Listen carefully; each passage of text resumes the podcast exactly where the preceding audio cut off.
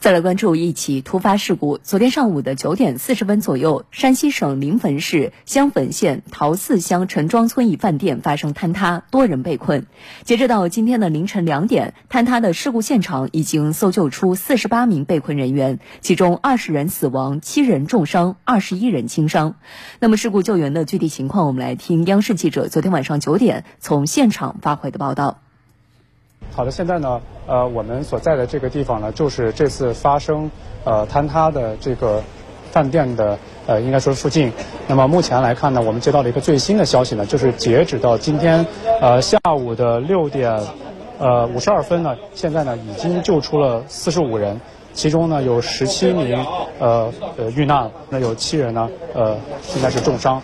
在这个现场呢看到了，呃之前呢又有一名这个。呃，被埋压的人员呢，已经被救出，送往救护车了。现在呢，救护车还在这儿停着，呃，可能还会有这个呃这个被埋压的人员呢要救出来了。那目前来看呢，在现场我们可以看到，呃，这种大型的这种设备呢，现在已经进场了进行施工了。因为之前来的时候呢，呃，这些大型设备是没法进来的，只能靠这种徒手来挖这个人，因为呃里面很多都是这种呃垮塌的这种水泥石板，所以呢，呃，目前来看呢，呃。是，就是用徒手挖的这个人呢，搜救的结已经全部都结束了。那么现在呢，大型设备进场呢，首先今天下午大概七点多的时候呢，把这个饭店上面原来有的这种不锈钢的这种顶棚彩钢板全部都调走，然后呢，大型设备同时在这里面要把这些呃塌下来的这些石板呃全部都要呃清理，这样的话呢，方便之后呢来进行这个呃。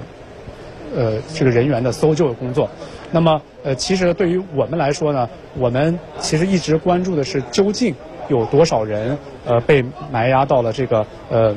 里面。但目前来看呢，目前还没有一个准确的数字，只能知道现在呢是有四十五个人现在已经被搜救出来。呃，里面呢可能还是有被埋压的人员、被困的人员。呃，我们也会一直在这里呃